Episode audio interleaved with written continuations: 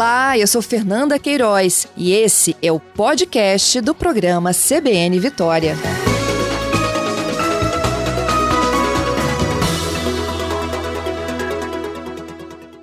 Max, bom dia. É, bom dia, Patrícia. Bom dia a todos os ouvintes da CBN. Bom, já tem muita gente recebendo os recenseadores, né?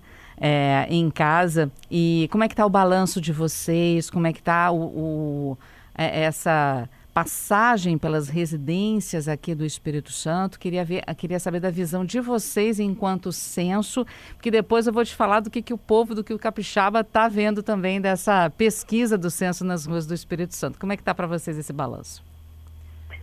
Pois é, já foram visitados 345 mil domicílios, sendo que foram recenseados é, quase um milhão de habitantes é, nesses 29 dias, né, que o balanço foi é, de ontem, né, corresponde a ontem.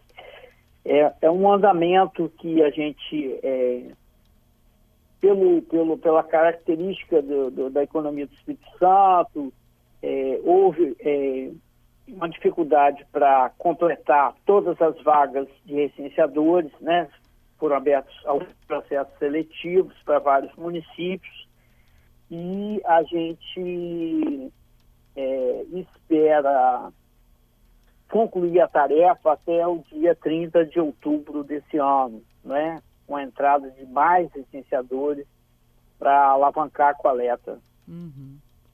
É, a gente vem notificando aqui na CBN, inclusive, prorrogação do concurso aberto né, para recenseador. Esse foi a, essa foi a principal dificuldade do IBGE esse ano, ter profissional para ir às ruas, para buscar esses dados dos brasileiros? Na verdade, a operação censitária hoje, em função, é, a população ela recebe muito bem uhum. é, o recenseador de uma maneira majoritária, né, é, em todos os domicílios, mas é lógico que a dificuldade hoje de se você localizar as pessoas em casa é bem maior, as famílias são menores, né, então isso, isso obriga que o recenseador volte em horários alternativos para tentar encontrar essas pessoas, né? Alguns moradores também, é, em função é, de, da, da, desconfiança em relação à segurança, é, é colocam alguma dificuldade para que o recenseador acesse, acesse os, principalmente os condomínios no, nas grandes cidades, né? Então, é, são é, dificuldades que o IBGE já convive com elas através de pesquisas domiciliares, que certamente serão superadas com o empenho das nossas equipes de apoio dos supervisores, para facilitar, e principalmente da imprensa, mostrando a importância do censo, para que todo capixaba receba o bem dos recenseadores, porque uhum. essa pesquisa é de vital importância para a gente ter um retrato é, socioeconômico do país atualizado. Bom, e uh, nós temos quantos recenseadores aqui no Espírito Santo já trabalhando no, no censo e quantos faltariam por conta desse déficit aí, concurso que ainda é aberto, as vagas que não são preenchidas, como você citou. A gente tem uma diferença muito grande de recenseadores que deveriam estar nas ruas e não estão, ou está, por enquanto, tudo sob controle? A gente hoje tem em torno de 2.500 recenseadores ativos trabalhando em campo. A gente tem um total de 3.600 vagas de recenseadores. Mas nós já temos concursos, é, processos seletivos realizados que, que, vão permitir que esses recenseadores, é, que parte desses recenseadores é, sejam contratados é, já estão sendo contratados durante essa semana e já vão estar em, é, em treinamento na semana que vem. Né? Mesmo com o feriado da semana que vem, a gente vai abrir uma série de treinamentos para recompor essas equipes, né? E é, a gente trabalhar com um número é, mais adequado que permitirá impulsionar a coleta numa velocidade um pouco maior. Uhum. Bom, é, os, a gente tem percebido aí que as pessoas sempre conversam, né? Recebi o censo, recebi um, um bilhete embaixo da porta porque o censo bateu na minha casa e eu não estava lá. É, esse bilhetinho, pode acreditar, é do IBGE mesmo, é sobre o censo e tem a possibilidade de contato com o recenseador daquela região, não é isso, Max?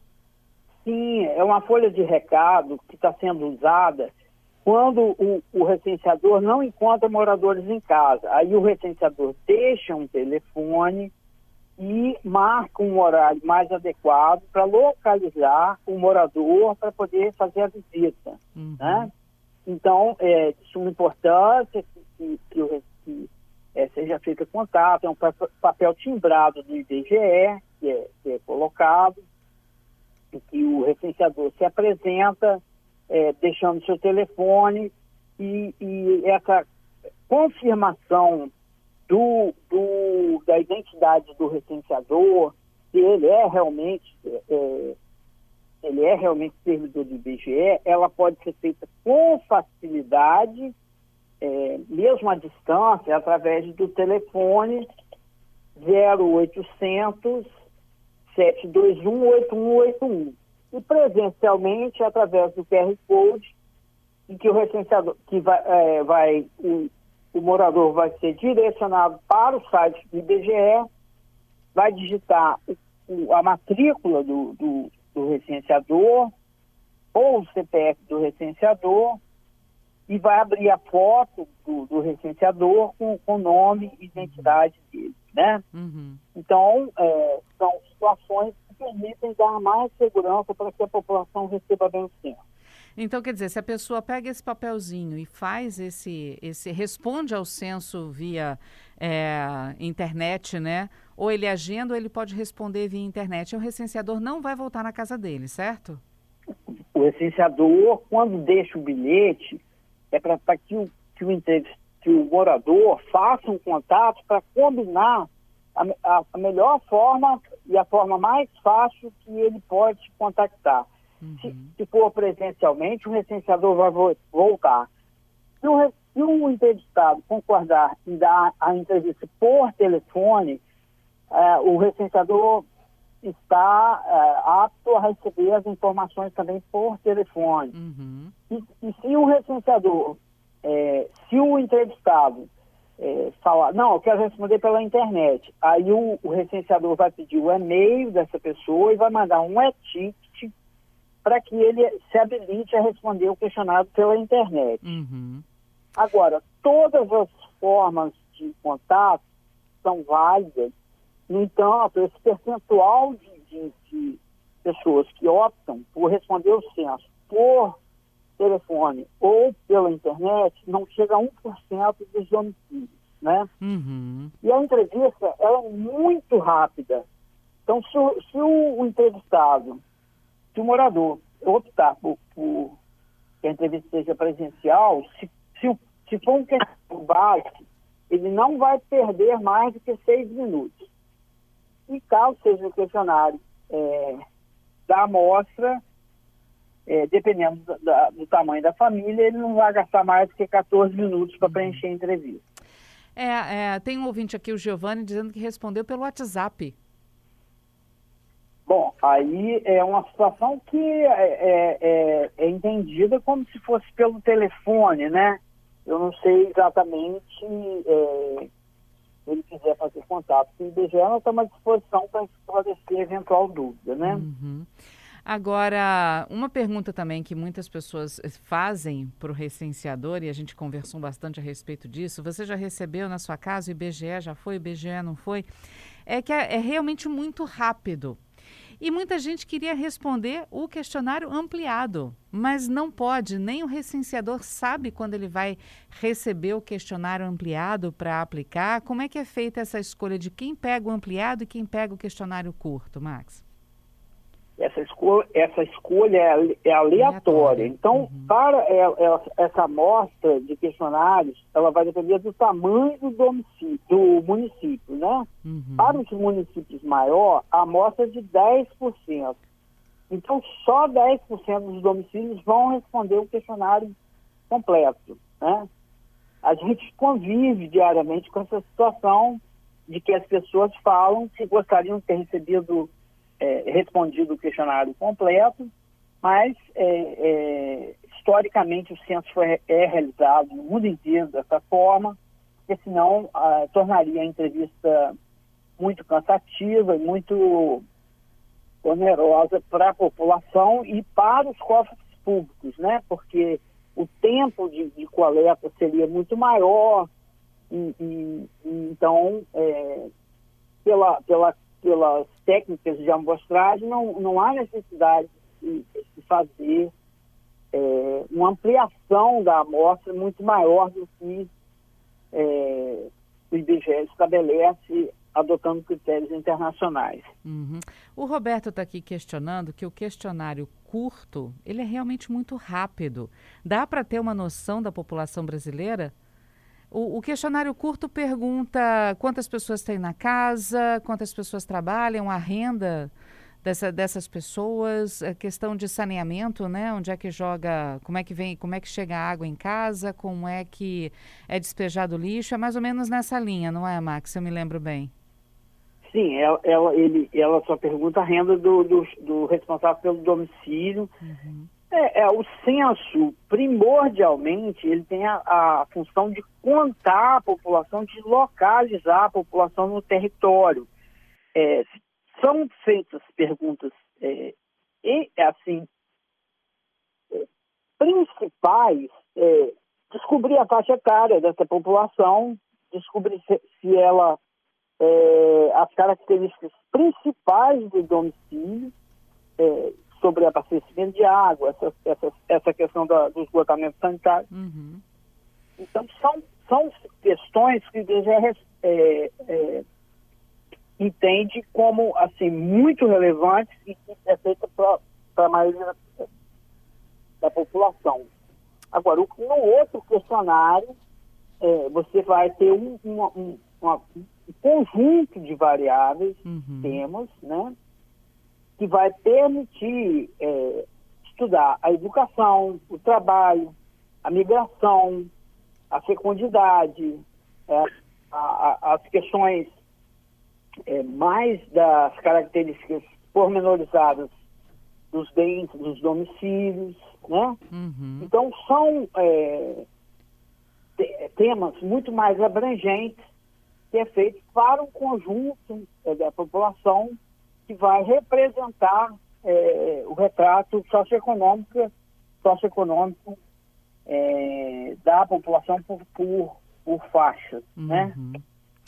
Olha, temos dois ouvintes aqui dando uma sugestão para o IBGE. Eles estão dizendo que um é, é, respondeu o questionário rápido. Ele disse que uma vez ele respondeu o questionário ampliado, não foi dessa vez e disse que não pergunta sobre animais domésticos, sobre os pets em casa, que acabam gerando também é, despesas né, para a pessoa, para a família, investimento, médico, é, veterinário, né, no, no, caso, ração, essas coisas. Por que, que pets não podem fazer parte do censo? estão dando sugestão para vocês incluírem também. Pois é, é uma situação que a gente também recebe várias sugestões nessa linha, né? Eu acho que deve ser objeto de pesquisas amostrais do IBGE, mas não no aspecto censitário, né? uhum. né? É, é, a gente entende essa, essa demanda da população, mas é, deve ser objeto de pesquisas mais temáticas amostrais do IBGE no futuro, né? Max, fica comigo. A gente só vai para o repórter CBN, porque tem mais duas perguntinhas de ouvintes aqui para você. Você guarda só um minutinho? Pois não. Um minutinho só, a gente já vai e volta. Estamos conversando com o Max Ataíde Fraga, ele que é o chefe da unidade estadual do IBGE. Estamos falando sobre o censo demográfico desse ano, as primeiras, um balanço dessas primeiras semanas. Max já disse que foram visitados cerca de 345 mil domicílios, quase um milhão de habitantes, né? Já foram censitados, digamos assim. Temos 2.500 recenseadores ativos em campo. Poderíamos ter mais, 3.600 vagas, mas existem concursos abertos para que possam ser completadas essas vagas. Uma situação que não é só do Espírito Santo, mas de outros estados brasileiros também. Não é isso, Max? Obrigada, viu, por aguardar a rede CBN. Sim, essa, é essa situação.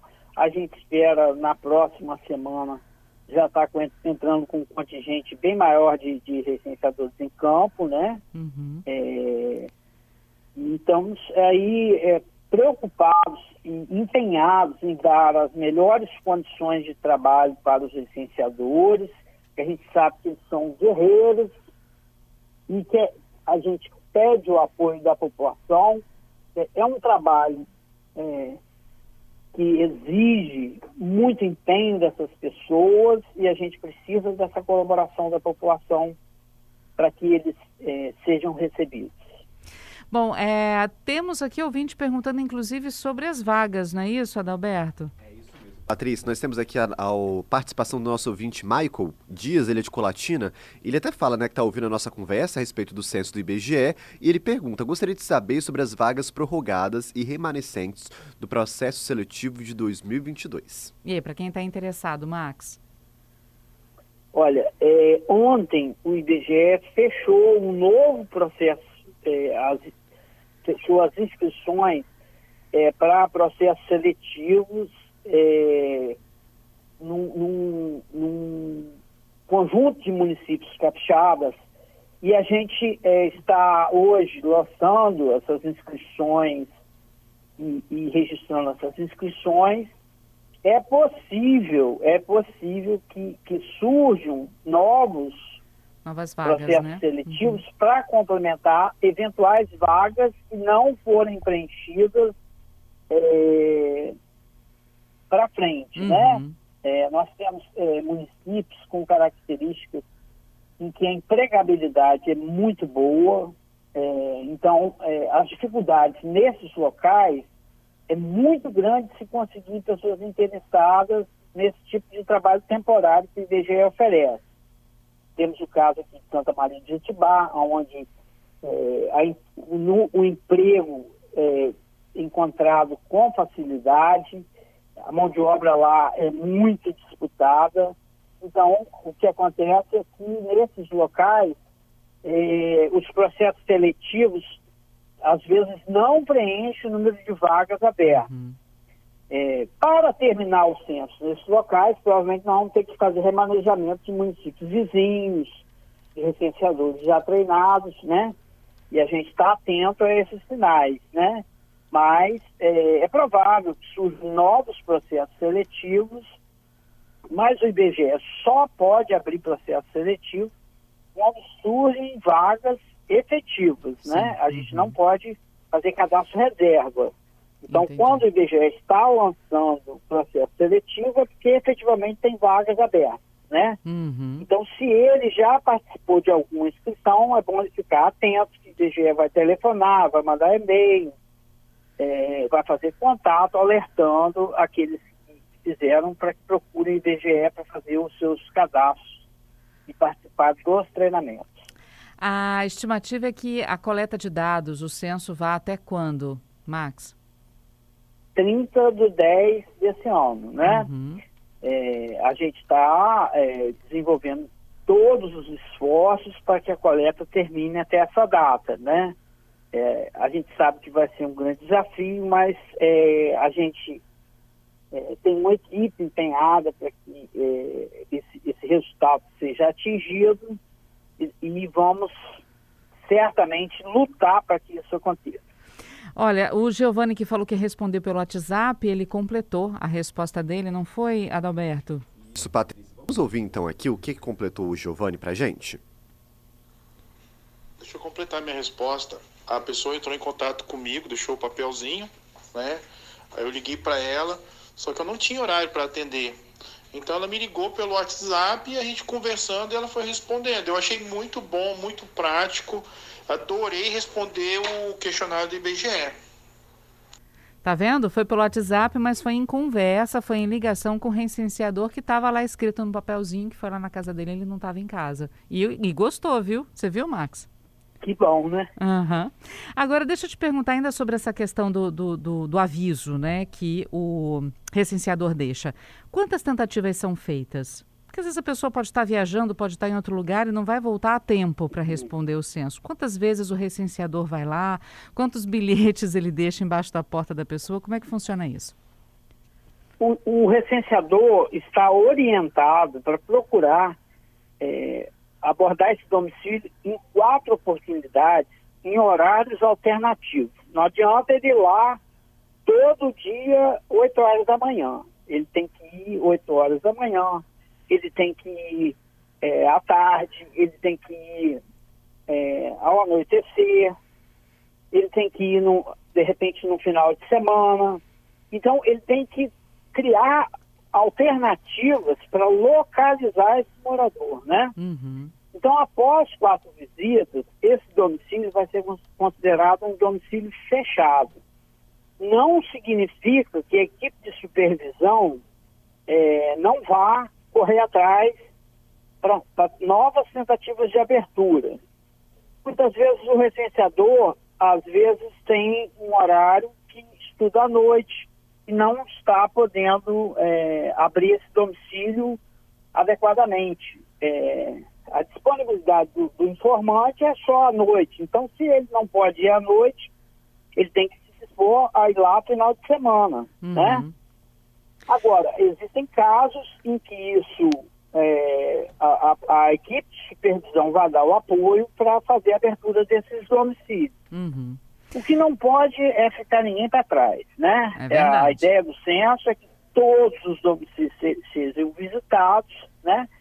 É aceitável um pequeno percentual, que hoje está em torno de 2,3% é, de domicílios fechados, mas a gente trabalha para que 100% dos domicílios sejam abertos, né? E a gente consiga recensear todo mundo para ninguém ficar para trás. Agora, existem casos em que a pessoa é, é, é, viajou para o exterior e que não tem ninguém morando na casa. A gente sabe que o domicílio está ocupado, mas que a pessoa, a pessoa só vai voltar ano que vem. Esses casos não tem jeito de você fazer entrevista. Mas são casos muito pontuais, né? E, e a gente já é, a gente tem um controle também. Quando sabe que a pessoa vai voltar, a gente pode reabrir esse domicílio posteriormente antes do final do censo para que essa pessoa seja recenseada. Max, agradeço sua participação conosco, dando esse primeiro balanço aí dessas semanas, essas primeiras semanas do censo. Já deixo o convite para você voltar e a gente continuar falando desse balanço, continuar estimulando também a população a receber os recenseadores e a responder o censo desse ano, viu? Muito obrigada. Obrigado, IBGE que agradece o espaço, tá, Patrícia? Um grande abraço. Outro grande.